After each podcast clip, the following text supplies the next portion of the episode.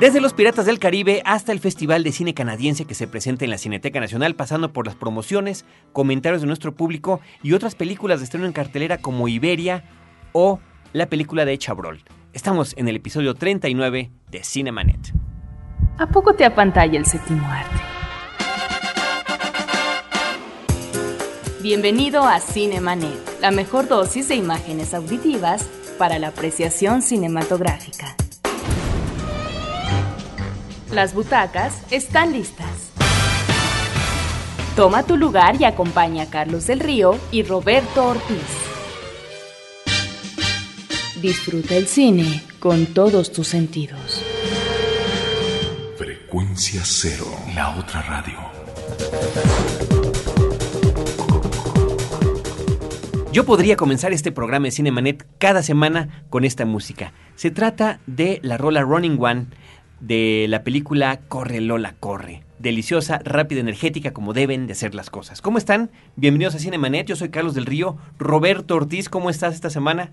Bueno, con este inicio musical quiere decir que vamos a tener un programa agitado, eh, con muchas cosas eh, de comentario, porque realmente es esa música la que desde el principio va marcando el ritmo que realmente no te deja respirar de principio a fin agitado y muy diverso, muy diverso lo que tenemos el día de hoy. Yo quiero comenzar, Roberto, recordando las diversas promociones que tenemos para nuestro público, porque de verdad que hoy tenemos una película en DVD sensacional. Quizás una de las películas, tú dime si estoy equivocado, que es de las que más nos han gustado este año.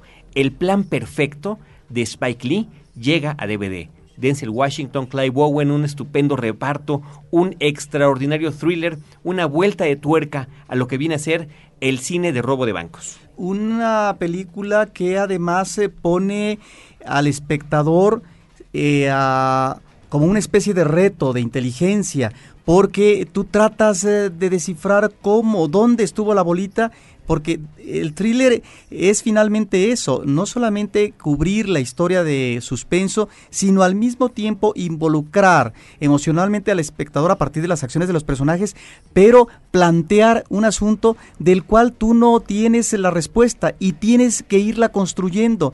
Y en ese sentido, la película lo que me gusta es que te ofrece elementos que están ahí a la vista y que los puedes ver, pero si no los vas conectando, difícilmente podrás eh, concretar y aterrizar sobre eh, cómo estuvo este asunto eh, de el robo al banco. Una película que se puede visitar una y otra vez, la primera para ser sorprendido por completo, la segunda, la tercera, la cuarta y la quinta o las que quieran de más, para ver con detalle qué fue lo que sucedió.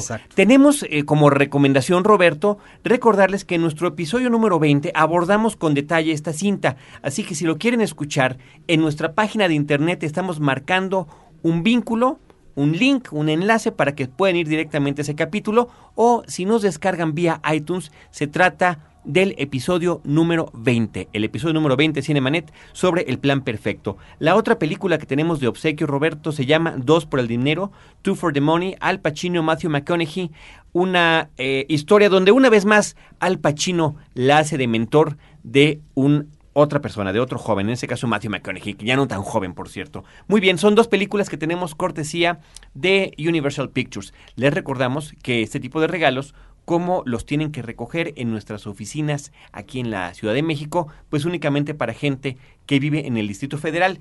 Pero tenemos desde la semana pasada el ofrecimiento que hizo aquí en esta cabina Carlos Gómez Iniesta de la revista Cine Premier de obsequiar una suscripción anual para esta revista especializada en cine a una persona que contestara la pregunta que hizo en el episodio pasado. Yo les invito a que les cueste un poquito de trabajo. Si no lo escucharon, todavía no le responden. A pesar de que nos llegaron muchísimos comentarios que tienen que ver con Superman, nadie nos ha respondido una única pregunta para poderse llevar esta suscripción. Así que... Eh, ¿Y cuál es? bueno, pues es que la tienen que revisar, no se los vamos a poner así, tan facilito. Está casi al final casi al final del episodio pasado, la pregunta que hizo Carlos Gómez para llevarse esta suscripción.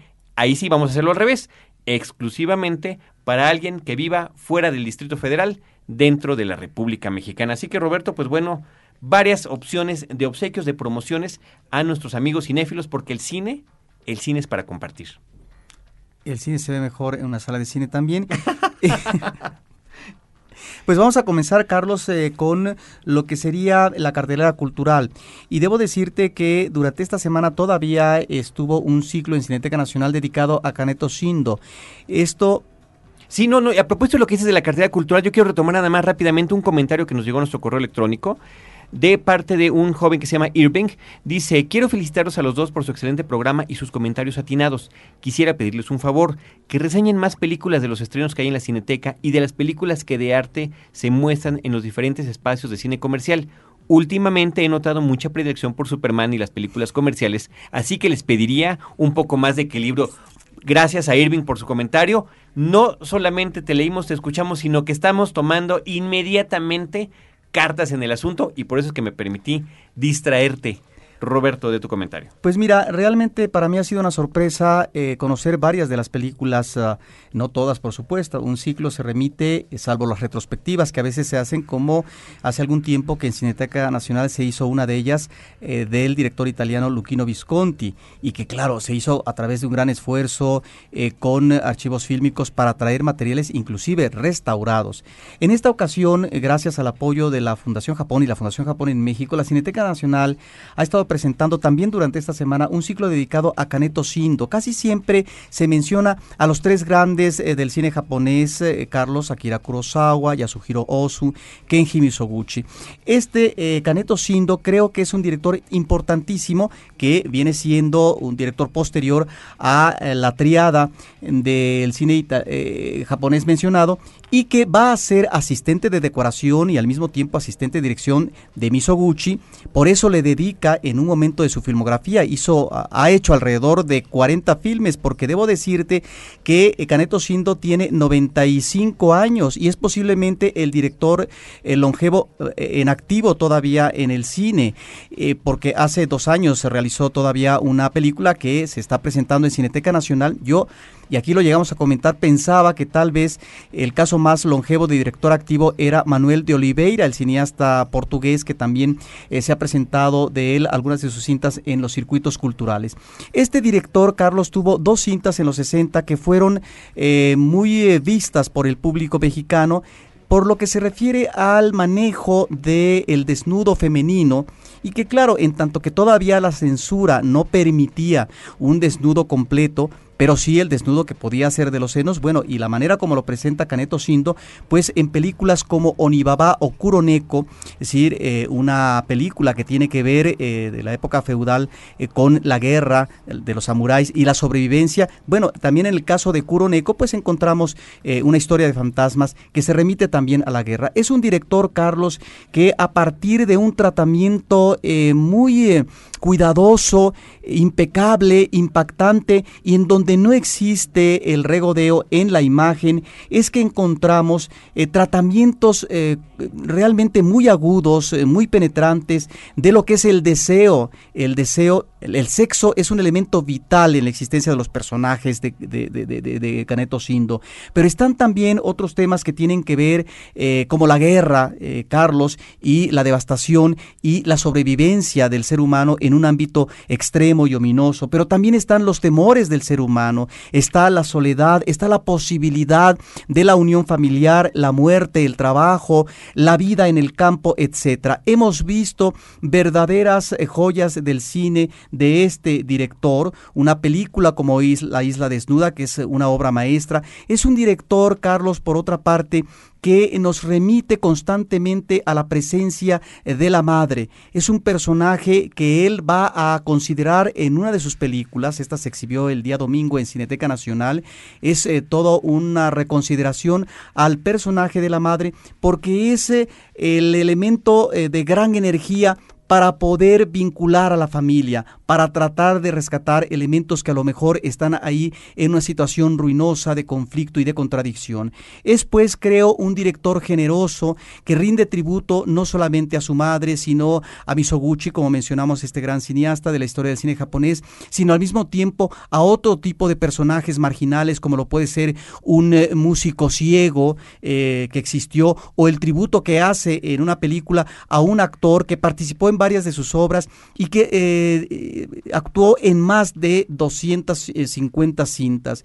Caneto Sindo es un director que todavía en la actualidad produce, dirige a sus 95 años, es pues un director que sigue con gran fuerza y que ahí están sus películas para que se puedan ver y que realmente habrá que rescatar. Es un director que por otra parte maneja una sobriedad, una contención en la narración y que eso permite descubriendo cada vez más elementos que corresponden a la intimidad o al desoblamiento de personajes con respecto a sus inquietudes más personales e íntimas. íntimas. Gran cineasta que estuvo presente en Cineteca Nacional y que en este momento quisimos recordar, Carlos. Pues extraordinaria referencia que nos estás haciendo. Este tipo de películas pues no siempre se pueden eh, conocer, ver, saber, así que este tipo de ciclos, por supuesto, que nos ayudan a, eh, a, que la retrospectiva sirva para recordarnos sobre esa historia fílmica y me parece importantísimo el dato que dabas del por qué ciertas películas de él en los años 60 eh, causaron cierta expectación y sensación en el público mexicano. Antes de irnos al corte, Roberto, voy a leer un par de comentarios más. Juan Manuel Robledo nos escribe, se me ha hecho muy agradable encontrar una página que hable de cine como la que ustedes tienen, ya que son muy pocas en México las que hablan de cine. A veces uno busca y solo encuentra en España pero al estar buscando información de la película Efectos Secundarios, me encontré con ustedes y estoy muy entusiasmado realmente. Felicidades y saludos desde Durango, Durango, la tierra del cine. Eh, gracias a Juan Manuel. También aquí hay otro comentario sobre efectos secundarios que dice, ¿cuándo se estrena en Puebla? Y firma Misifus. Bueno, mm. la película se estrena tentativamente a nivel comercial con suficientes copias. Va a ser uno de los estrenos más importantes de cine mexicano del año, porque además Efectos Secundarios es la primera película mexicana producida por Warner Brothers. Eh, así que la van a hacer con, con eh, mucho, mucho, mucho movimiento, muchas copias. Bombo y platillo. Bombo y platillo, ya van, a, ya van a estar ustedes enterados de esto. Nosotros estaremos, por supuesto, al pendiente. Y claro, pues ahí está nuestro episodio número 13, donde tuvimos la entrevista con Isa López, que es la directora de la película, una entrevista que realizamos. Recién finalizó ella la filmación de la película y mientras estaba en este proceso de postproducción. Por otro lado, Toño Velázquez nos dice, muchas felicidades, la verdad es que llevo como mes y medio escuchando su programa y la verdad he buscado muchos de cine y ninguno es como este. Él también nos comenta que tiene una queja de que los DVDs hoy en día no tienen tantas características especiales como él quisiera. Dice que ha estado esperando un super DVD y que el de King Kong de Múnich o incluso el de eh, B de Vendetta todavía no le han hecho justicia. Yo estoy de acuerdo con él. Yo, yo soy de los que realmente, además de poder disfrutar la experiencia como cinéfilo de volver a ver la película, uno quiere más. Quiere las entrevistas y el tras de las cámaras, eh, las pláticas estas tan sabrosas que hay con la gente que realizó la película. Así que bueno, pues ahí está su comentario. Roberto, eh, estamos a punto de comentar en unos minutos más en el siguiente bloque el asunto de la película Los Piratas del Caribe. Platicaba yo con nuestro productor René Palacios antes de entrar al programa sobre este hecho particular que tiene la cinta de estar basada en una atracción de un parque de diversiones, en la atracción de los Piratas del Caribe, que es de, desde Disneylandia, la original y que está reproducida en Magic Kingdom y en otros parques que tienen alrededor del mundo. Eh, la rareza, porque me decía, no, no, no, es al revés, o sea, se hace una película y después hace la atracción. Bueno, en este caso, en el 2003, la casa Disney decidió hacer dos películas basadas en sus atracciones clásicas. La, Los Piratas del Caribe y La Mansión Embrujada, con Eddie Murphy, que la verdad fue un desastre comercial. Pero vamos, miren nada más, escuchen esto, esto es la canción original de La Mansión Embrujada, Grim Grinning Ghosts.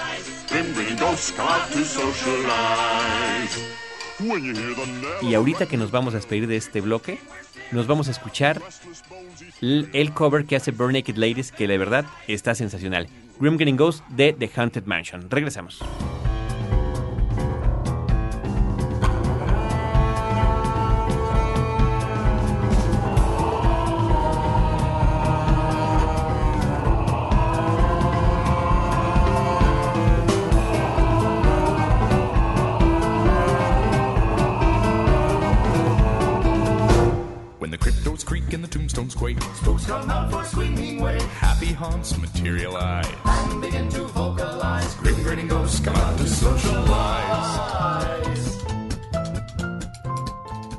No te quedes fuera de foco. Cinemanet regresa en un instante. Buenos Aires, Jerusalén, Kabul, Islamabad, Bangkok, Yakarta, Beijing. Porque a través del conocimiento y la comprensión de los problemas de otros países, podemos encontrar la solución a los del nuestro. Atrévete a cruzar los límites, a romper barreras, a derribar obstáculos. Atrévete a ir más allá de las fronteras. www.másalladelasfronteras.com Una mirada al acontecer internacional. Frecuencia cero, la otra radio.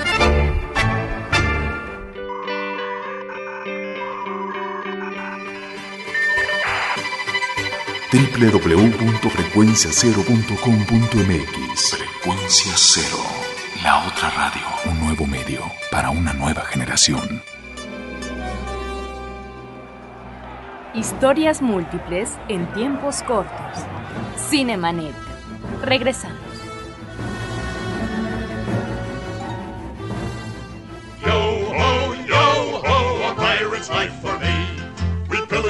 We rifle and loot. Drink up, me hearties, yo ho.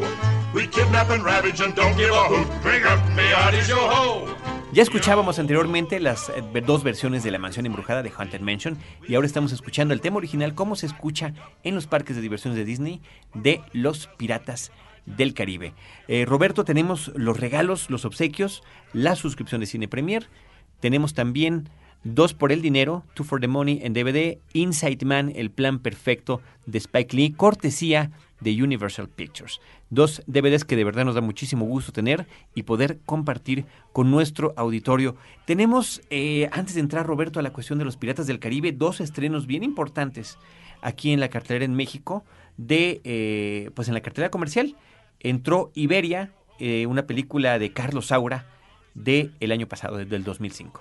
Mira, esta es una película que se estrenó en el Festival de Guadalajara de este año que creo que no fue lo apropiado, más bien anticlimático, por lo que me eh, decían, el público se salía, porque si bien es cierto, es que estuvo dedicado el festival a la cinematografía española, fíjate que no era la película más apropiada. Ahora, esto no quiere decir que no la estemos recomendando, al contrario, lo que sucede es que es una película musical, Carlos, es una cinta de Carlos Saura, de él... Eh, conocemos su primera etapa, aquella en donde hace películas como eh, Criacuervos, La Casa, La Prima Angélica, que se remite al entorno sociopolítico eh, de la época franquista y que realiza un uh, cine muy hermético, pero es el que se podía hacer eh, con respecto a ciertos manejos de censura y que finalmente podía de alguna manera plantear la problemática que se vivía en el seno de la sociedad española, Carlos.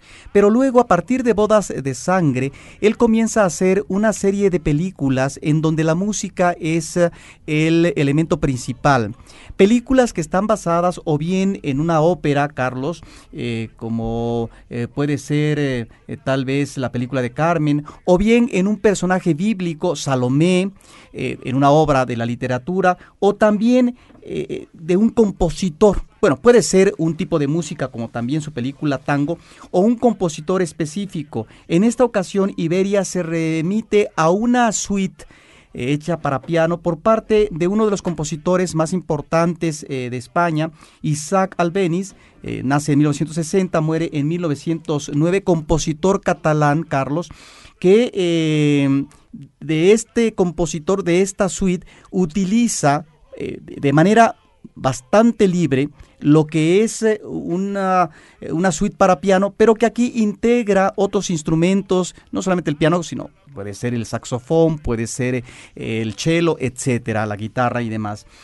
Lo que llama la atención de esta película, Carlos, desde su magistral plano secuencia inicial, en donde la cámara llega a donde está una pianista tocando en el piano de cola hermoso y comienza a moverse la cámara para descubrirnos un set donde se va a desarrollar toda la acción de esta cinta. Son números musicales, Carlos, que nos remiten a eh, regiones de España como puede ser Granada, Córdoba, eh, Asturias, etcétera, y que encontramos no solamente el baile eh, sino también la música, el canto y la coreografía. Ahí es donde está el elemento más atractivo de esta cinta de Carlos Saura. Encontramos esto, el set desnudo, y no, no le interesa a Saura lo que sería el acto definitivo como obra eh, coreográfica, sino los preparativos, el ensayo donde estamos apenas con eh, una escenografía instalada que tal vez resulta incipiente, los músicos, etcétera, son los ensayos y ahí encontramos momentos realmente hermosos, emotivos, a propósito de lo que puede ser el acercamiento eh, coqueto y también sensual por parte de unos bailarines a lo que serían sus pares que son las chicas, ¿verdad? Encontramos también el canto flamenco hondo, eh, dramático, quejumbroso. Encontramos eh, un ah, baile hermosísimo eh, dramático también de una chica que se está azotando ante lo que sería una especie de manto transparente, elástico, y, creo que hay música, hay canto, hay baile, y lo más interesante que en el inicio y en el cierre Carlos Saura nos presenta diferentes generaciones, niños, jóvenes, eh, hombres y mujeres maduras o artistas ya consumados que están en esto que es una tradición a partir de uno de los compositores fundamentales. Y la otra, Carlos Saura nos está eh, también eh, recordando constantemente que se trata de una obra fílmica. Eh, y que por lo tanto están ahí los espejos. Está también eh, el hecho de ubicar mamparas, está también una bailarina que se repite al infinito en una pantalla a través de un efecto especial. ¿Qué quiero decir con esto? Que nos está indicando este manejo un tanto narcisista por parte del eh, bailarín que eh, nos está mostrando la gracia, la belleza y el talento a partir del movimiento corporal, Carlos, y por otra parte lo que sería a partir de esta suerte de espejos y de retrato al infinito, la mirada uh, voyeurista del espectador de esta belleza que impacta y, y seduce inmediatamente. La música a través de la vista de Carlos Saura, un cineasta español que de verdad se ha empeñado en hacer esta conexión entre dos de las bellas artes, llamemos bella arte al cine, que es algo que verdaderamente adoramos y amamos nosotros. Roberto, de Francia y Alemania del 2003 llega la película de Claude Chabrol, La Dama de Honor. Mira, esta es una película que se presentó en el último tour de cine francés eh, aquí en México.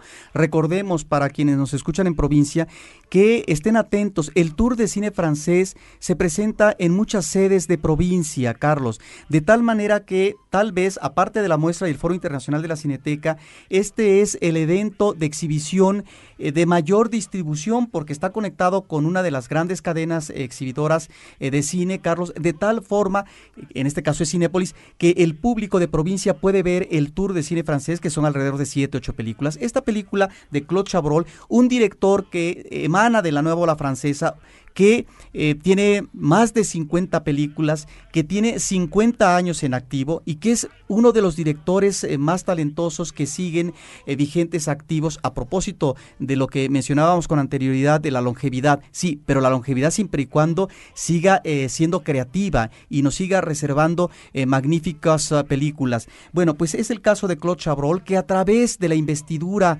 genérica del thriller, Carlos, él toma como pretexto esta vertiente para abordar los conflictos eh, más escabrosos, más oscuros de la condición humana, que tienen que ver con la pasión, que tienen que ver con el sexo, que tienen que ver con los celos, que tienen que ver con el arrebato, etcétera. También con lo que podría ser la inclinación eh, asesina.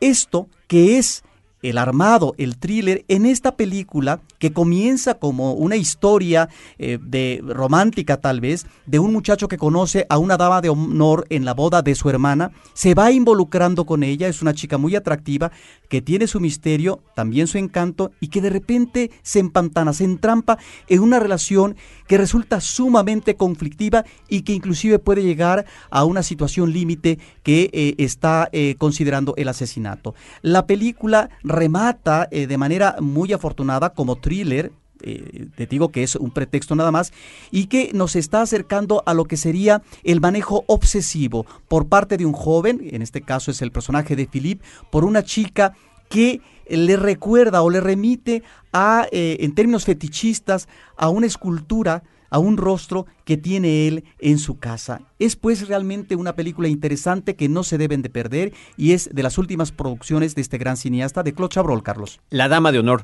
Roberto, antes de entrar con el asunto de los Piratas del Caribe, un poquito más de comentarios. Tenemos Ángel Federico Márquez Martínez, quien dice antes que nada una felicitación, su podcast me parece excelente, una buena opción para escuchar cuando viaja uno en metro o entre descanso en las oficinas mientras trabajo. Eh, y en otro sentido, un amigo eh, nos escribe, eh, digo, no, no, por lo que comenta no lo voy a delatar, pero sí quiero leer lo que dice. Dice, eh, yo los escucho en el tiempito que me queda libre, normalmente cuando voy en el camión o cuando me toca lavar los trastes. Oye, este, por cierto, la semana pasada platicábamos del, del mensaje que nos había mandado JIF o JIF, J-I-F-F, que le leíamos sus siglas, y que yo me equivoqué al tratar de adivinar cuáles eran. Ya el área de promociones ya me mandó un mensaje, ya me comentó eh, que, bueno, sería conveniente hacer la aclaración.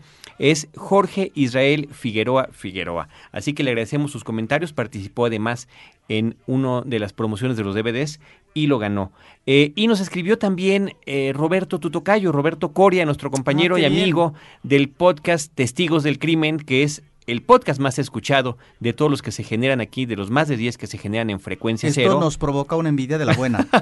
Por supuesto, una gran felicitación a él y a Lupita Gutiérrez, eh, porque bueno, van, van muy bien con este proyecto de estudio eh, criminalístico. Pero además de los intereses que tiene Roberto Coria por la lectura, también está el cine y nos comenta, dice que estuvo escuchando el podcast de Superman y le parece que fue una gran decepción para él. Eh, ya lo cito, las causas innumerables, pero sobre todo el no revitalizar al personaje como lo hizo el propio Singer en X-Men, Nolan en Batman Begins o Raimi en Spider-Man. Creo que uno de los más grandes desperdicios fue Kevin Spacey haciendo el Luthor de caricatura que encarnó Jane Hackman. ¿Qué demonios pensaba? ¿Qué podría destruir la mitad de Norteamérica sin que el ejército de Estados Unidos le cayera bombazos como en Irak? ¿O acaso Clark tiene un enorme guardarropa como para andar desperdiciando prendas cada vez que se requiere su alter ego? Pronto escribiré un ensayo titulado ¿Por qué el mundo no necesitaba a Superman Returns? Para ver si me gano un Pulitzer. Así Está que muy bien. muy bien, muy bien. El comentario, como siempre, atinado y puntual de Roberto Coria. Eh, también tenemos mensajes de Jesús Arturo Morales, de eh, Carlos Rubí, eh, y de un joven que se llama Mario. Muchísimas gracias a todos por estarnos escribiendo. Roberto, el manjar fílmico del verano finalmente llegó. No sabíamos cuál iba a ser. Estábamos entre expectativa y expectativa, viendo qué película lo hacía, lo lograba, eh, y nos quedamos pues cortos con X-Men 3, nos quedamos cortos con Superman Returns, nos quedamos cortos con varias de las películas que se estrenaron. Aunque nos hayan gustado en parte, pero realmente no es esa efusividad del cine palomero que está uno esperando para esto que se llama la temporada del verano. Finalmente llega Los Piratas del Caribe eh, con la versión número 2, El Cofre de la Muerte, Dead Man's Chests, Pirates of the Caribbean, y quedamos, bueno, por lo menos yo, Roberto, verdaderamente encantado. Me parece que es una película que supera en interés, en acción, a la original, lo cual es de verdad para agradecerse, para apreciarlo, para aprovecharlo, porque si finalmente la primera, que también me gusta mucho, logró logró establecerse en el público común como un producto de consumo general, porque además es un producto para que lo vea toda la familia, esta retoma, además con el mismo director Gore Verbinski, los elementos originales y los lleva más allá. Sí, una película que se conserva en muy buen estado de salud y que seguramente se va se va a convertir en el éxito del año No, o bueno, una de las por películas por más lo menos-. Por lo menos ya lo es. En Estados Unidos ha estado por dos semanas seguidas en el número uno, ya batió por lo menos los récords de este año. Aquí en México en este primer de semana, fin de semana creo que le ha ido estupendamente bien. Este, eh, vaya, por ese lado no hay problema, ¿no? Sí, es una película que, no obstante su larga duración, porque efectivamente encontramos en las últimas superproducciones cintas de más de dos horas, Así que a es. veces difícilmente sostienen la atención del público. Bueno, eh, tenemos eh, la referencia de esta saga del Señor de los Anillos, pero también en el caso de estas superproducciones, superproducciones de cómics y demás, de cine de aventuras, de acción, ah, esta cinta es una cinta de más de dos horas, casi dos eh, horas y media, si no me equivoco, pero que creo que tiene eh, dos elementos a su favor. Por un lado, el personaje que ha creado Johnny, Johnny, Johnny Depp. Johnny Depp y eh, cómo maneja las diferentes situaciones el director. ¿no? Va de acción en acción, de sorpresa en sorpresa se está terminando una situación de aventura y ya están comenzando o involucrándose eh, los uh, eh, personajes en otra o ya se está eh, viniendo sobre ellos, se está develando una especie de peligro y de suspenso que realmente le da una dinámica a la, a la, a la película que como narración la sostiene a la perfección el director. El director la sostiene, pero además tiene un excelente reparto de la película. Además de esta presencia impecable de Johnny Depp, está muy bien Orlando Bloom, está muy bien Keira Knightley. Después están actores como Stellan Skarsgård en el papel de, el papá del personaje de Orlando Bloom. En fin, todos los personajes que están girando en torno a los principales creo que están muy bien manejados. Pero sobre todo, Roberto, me parece, como cinéfilo de toda la vida, que el gran acierto de la película Los Piratas del Caribe consiste en retomar uno de los grandes temas, una de las grandes vertientes del cine de aventura clásico, traerlo al cine contemporáneo, meterle, eso sí, un elemento que ha sido básico en las dos películas eh, que llevamos, por supuesto lo será en la tercera, por lo que ya se anticipa, que es la cuestión de incorporar lo sobrenatural en la trama. El cine de horror que es el de los zombies que nos está remitiendo a los muertos vivientes. Y alguien comentaba por ahí de que de alguna manera el cine de piratas nos remite a eso, a algo que ya no puede existir de una manera tan festiva tal vez en el cine porque eh, las películas de piratas se circunscriben a los 50, tienen eh, su apogeo por esa época. Y después encontramos ciertas películas que se manejan ya no como una pretensión tal vez de éxito y de superproducción, sino de una manera paródica en donde hay, sin un cuestionamiento, más bien sí eh, ciertos apuntes irónicos por parte de un cineasta como Roman Polanski en su obra Piratas, por ejemplo, con Walter caso caso de esta cinta, creo que utiliza muy bien el director. Este elemento del género de terror que es el del personaje zombie, tanto en la primera como en la segunda. En la primera tenemos extraordinarias imágenes a propósito de estos um, personajes, eh, sí, muertos eh, eh, que vemos como esqueletos, ¿verdad? Por un lado, los zombies como esqueletos. Y en esta segunda parte, estos personajes que están revestidos como si, fueran criaturas animales. Y uno de ellos... Ah, que es, criaturas acuáticas, ¿no? Figuras acuáticas, perdón, acuáticas. Y que realmente están muy bien confeccionadas como el personaje que nos remite a un calamar. No, son verdaderamente estupendos. Es el, personaje de Davy Jones, que interpreta a Bill Nighy, que es un actor eh, ya veterano inglés, eh, que está teniendo como que interesantes participaciones. Aquí, por supuesto, entre el maquillaje y los efectos especiales nunca vemos su rostro. Pero, está su voz. Está su voz, por supuesto, y eh, su forma de moverse. Él es el, en la película... Realmente Amor, Love Actually, donde tiene el personaje de este rockero veterano que eh, en un cover encuentra su resurgimiento para una canción navideña.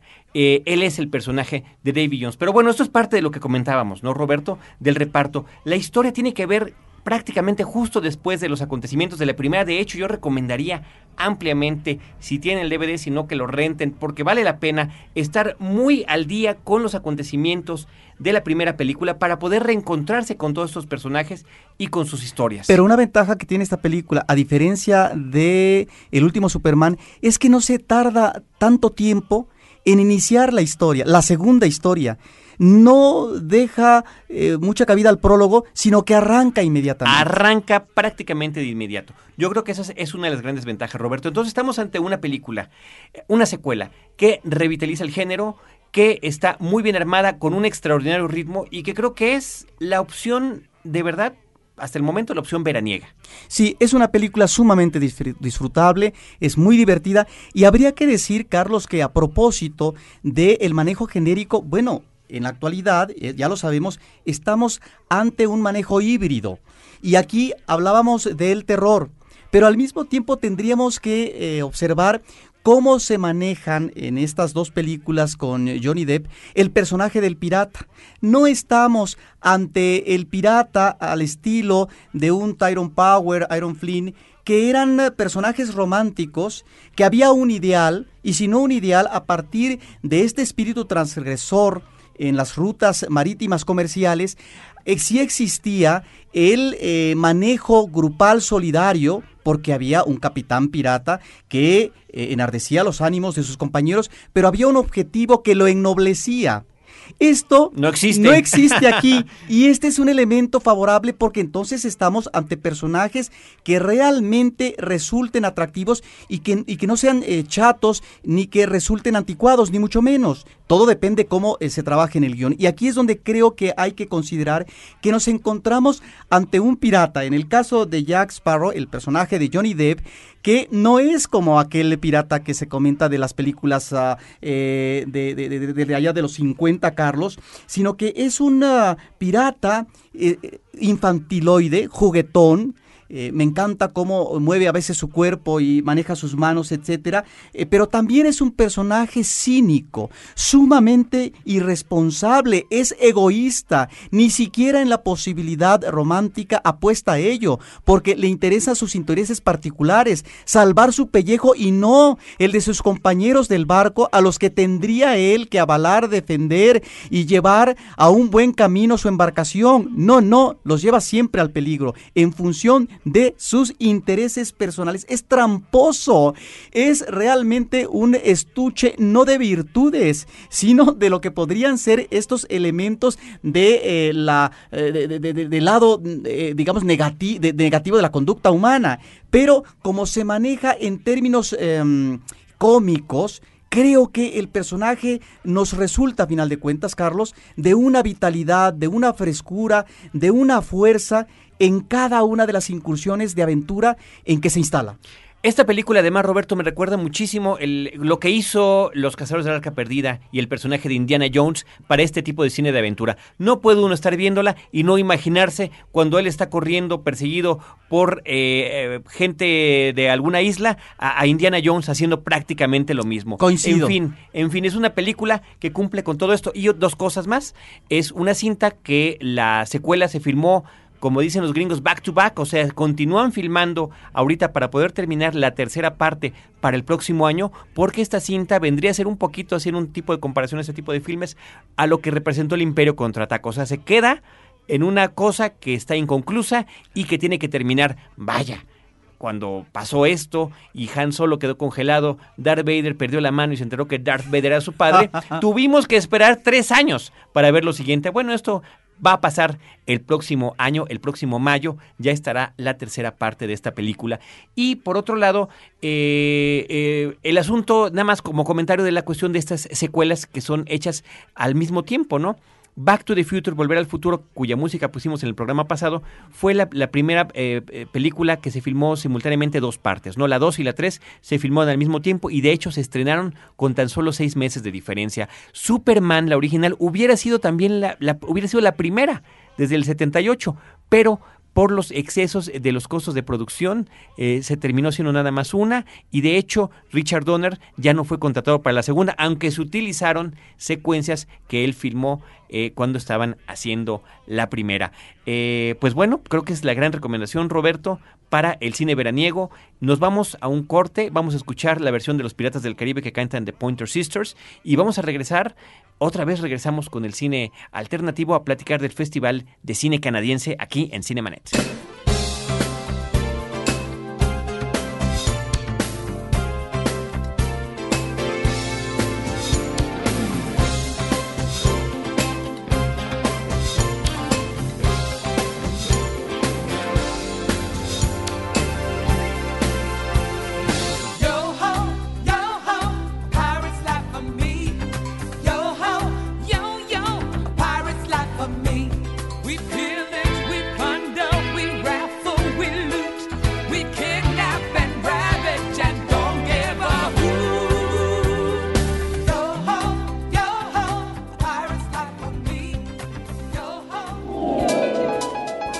Cinemanet regresa en un instante. Escucha, ya está en calma. Tu iPod ha vuelto a la normalidad porque le has dado lo que necesitaba. Frecuencia Cero, la otra radio. La primera propuesta formal de producción de contenidos podcast en México. Frecuencia. Cero.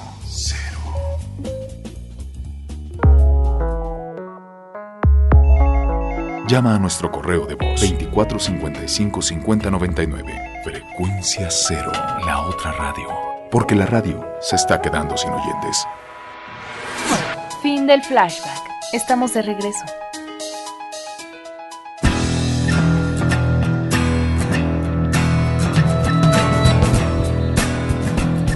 Lo que ahora escuchamos se llama Sparks, canta de Who y aparece en la película Almost Famous de Cameron Crowe, casi famoso, es una película que creo que es la mejor del director, que eh, retoma sus experiencias como escritor en su muy temprana adolescencia de la revista Rolling Stone. Eh, la historia, digo, aunque es autobiográfica, eh, no es precisamente los hechos tal como ocurrió, es una, una suerte de adaptación libre, una suerte de recuerdo nostálgico que siempre se hace, Roberto, ¿no? Como más grandioso cuando uno lo ve a la distancia. Pues ya estamos aquí para escuchar también los comentarios de nuestro público, Carlos, y tenemos realmente muchas cosas eh, de qué platicar el día de hoy. Sí, claro, tenemos, eh, por cierto, Roberto, como habíamos comentado al inicio del programa, la presencia en la cabina de Luis Archundia. Él es coordinador de relaciones con la industria audiovisual de la Embajada de Canadá en México y nos va a platicar acerca del Festival de Cine Canadiense que está por comenzar. Luis, encantado. Hola, muchas gracias por tenerme aquí. Con no, a ti, al contrario, muchísimas gracias por acompañarnos, por compartir con el público cinéfilo de nuestro programa de Cinemanet este tipo de expresiones que son, por cierto, eh, pues bueno, distintas a lo que tiene que ver con la cartelera comercial. Roberto ya nos lo decía el correo electrónico que nos habían mandado, que deberíamos de retomar una vez más esto que hacíamos de tener tanto cine de arte, tanto cine alternativo como cartelera comercial. Así es, y sobre todo cuando estamos refiriéndonos a un festival que ya tiene cinco años eh, de existencia y que nos ofrece realmente un abanico muy amplio, eh, muy rico de lo que está sucediendo en la cinematografía canadiense. Exacto, muchas gracias. Pues, ¿Qué es lo que nos reserva en esta ocasión este festival? Pues en esta ocasión, como, como ha sido en muchos otros festivales, pero siento que esta vez es, es todavía más rico, eh, tenemos ocho excelentes películas, casi todas ellas del año de producción 2005, que fueron seleccionadas en, septiembre del año pasado en el eh, Festival de Cine de Toronto. Y, realmente, bueno, de las ocho, eh, yo no podría escoger una sola, yo vería todas, porque todas tienen mucho que decir, no nada más de Canadá, sino de lo que Canadá piensa de su sociedad, del mundo. Ah, realmente cada película les va a dejar un, un, sabor especial.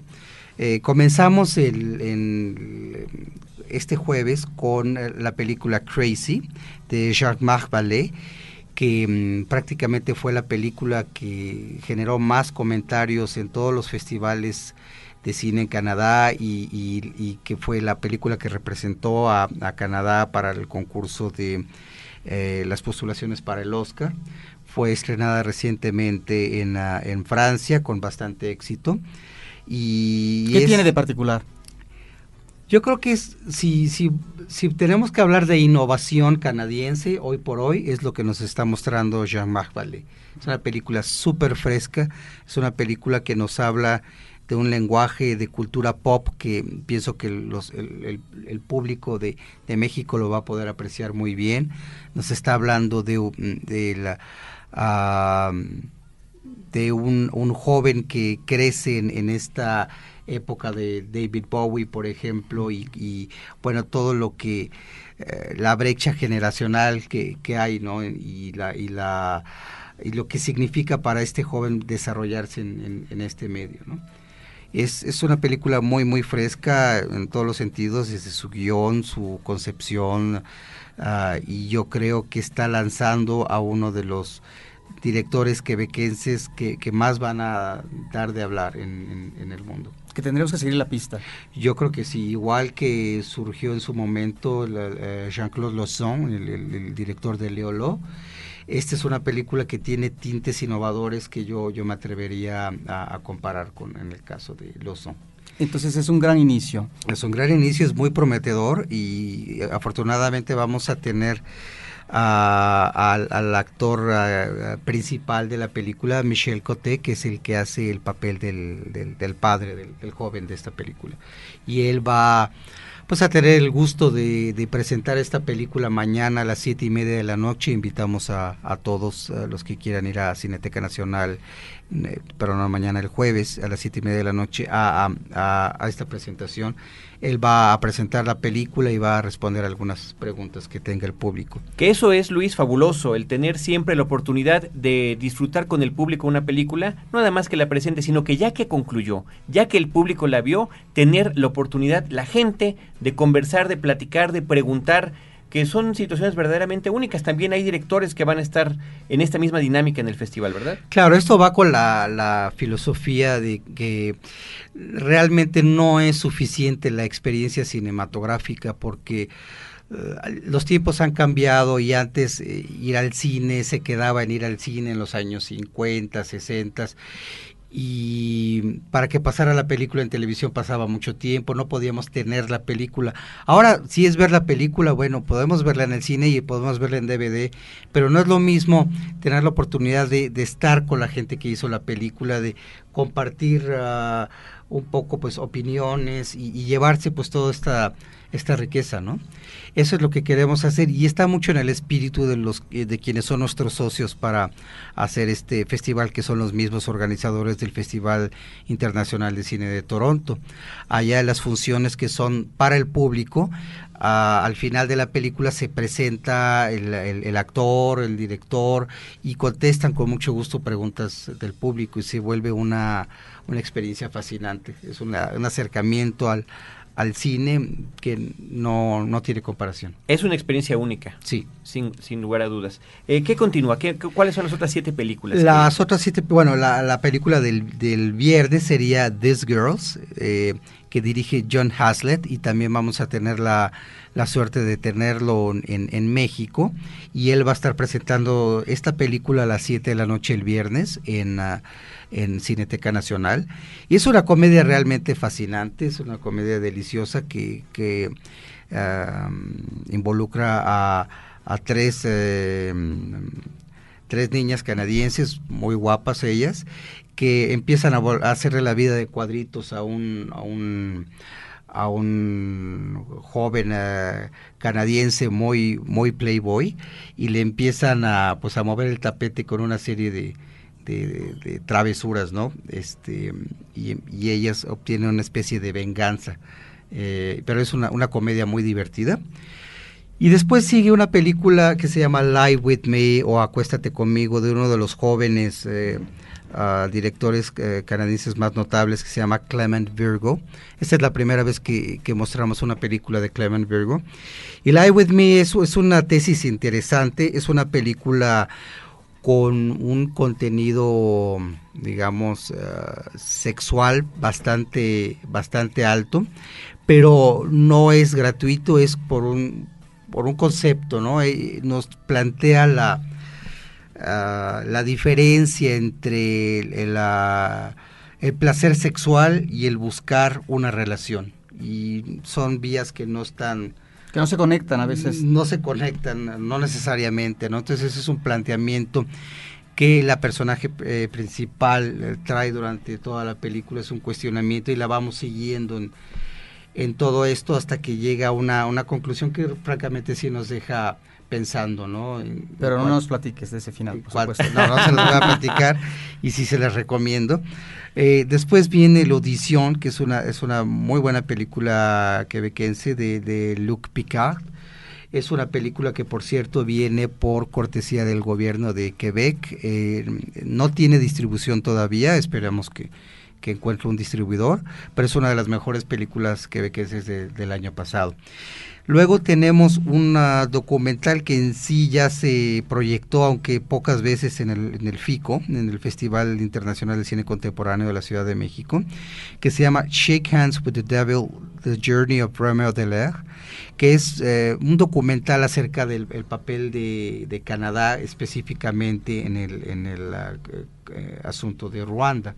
Mm. Eh, es una película que llena de orgullo a a los canadienses porque ah, habla muy claramente sobre los valores eh, que guardan los canadienses acerca de, la democracia, acerca del respeto de los derechos humanos y aparte acerca del el derecho a proteger.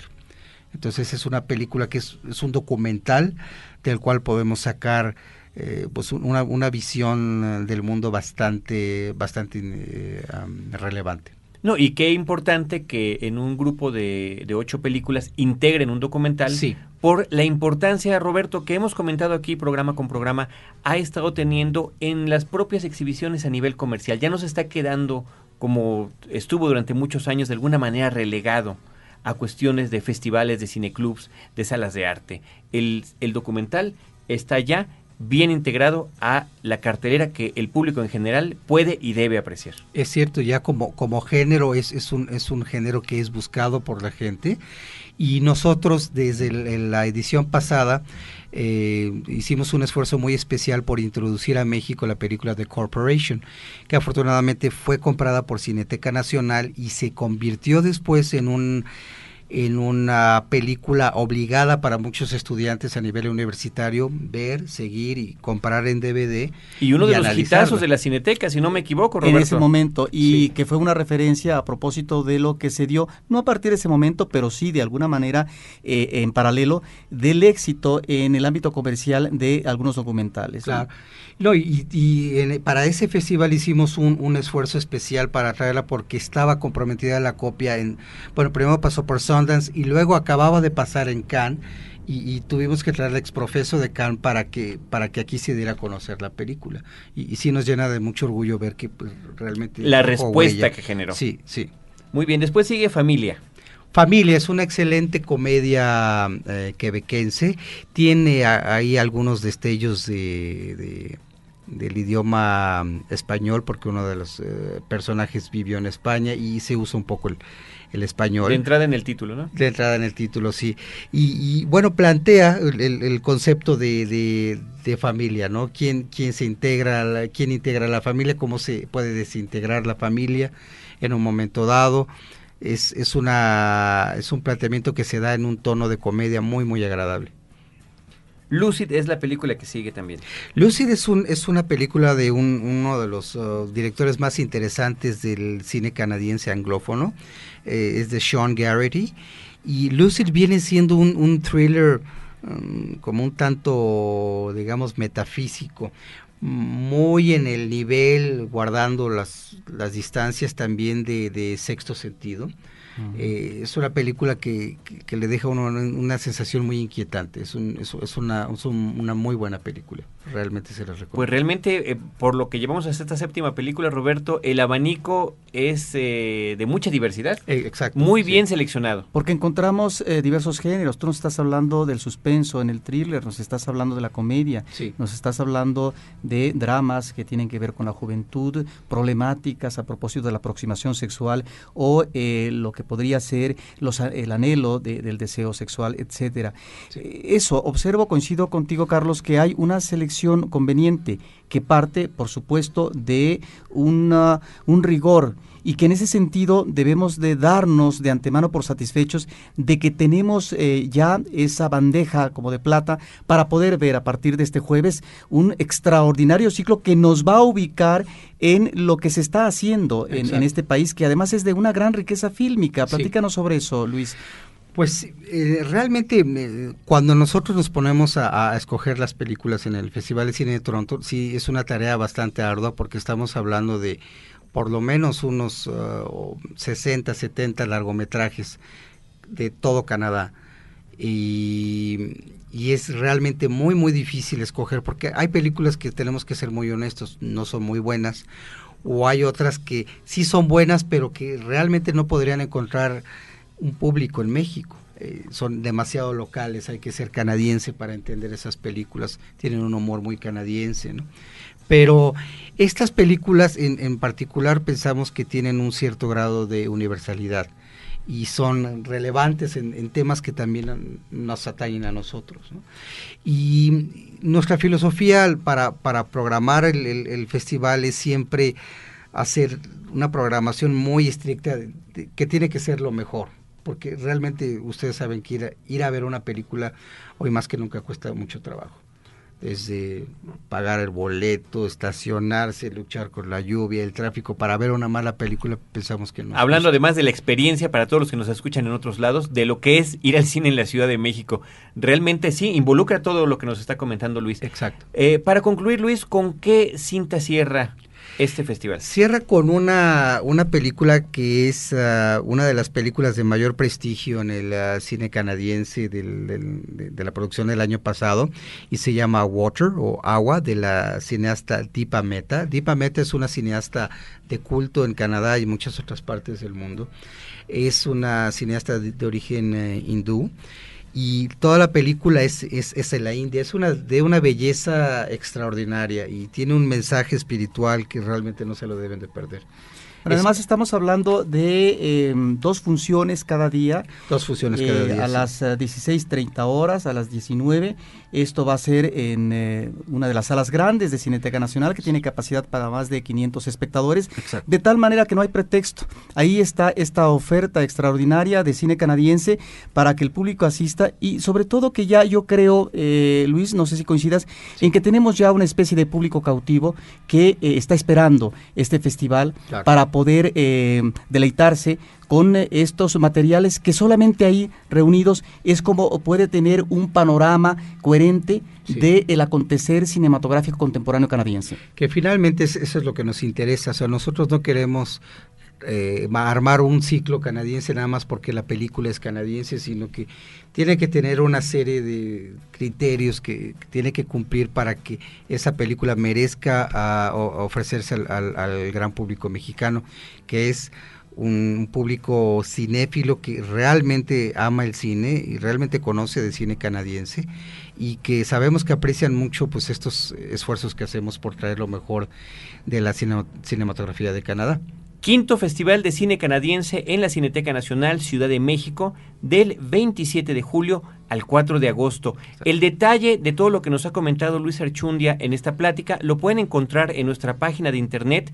Allí tenemos vínculos tanto a la Cineteca Nacional como a la página de la es la, la página de la Embajada de Canadá. También, sí. www.canadá.org.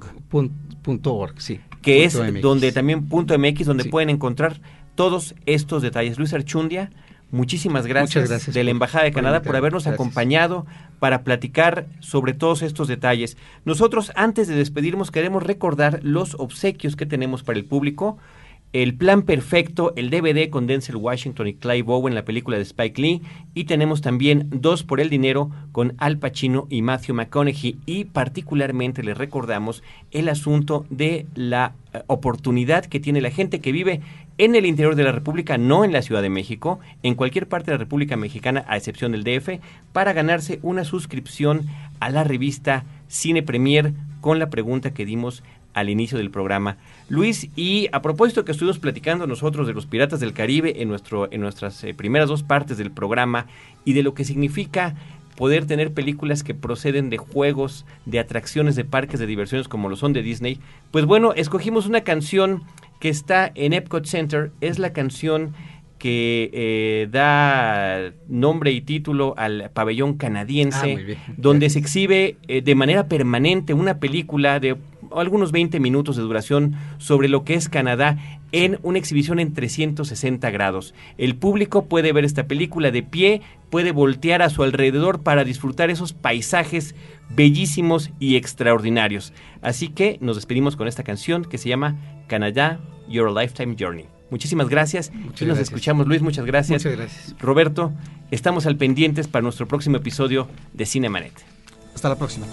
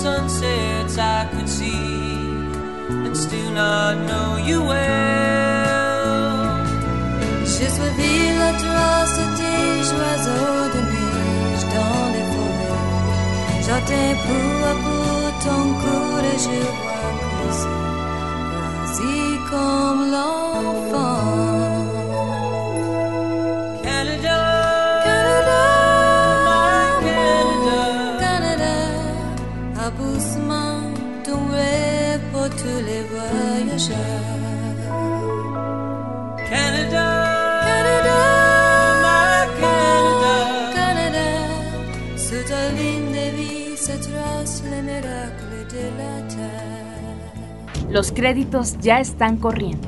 Sigues en estado de shock. Cinemanet. Cada semana, un nuevo programa comentando las películas que sacuden tus emociones. Cinemanet. Solo en frecuencia cero. Frecuencia cero. La otra radio.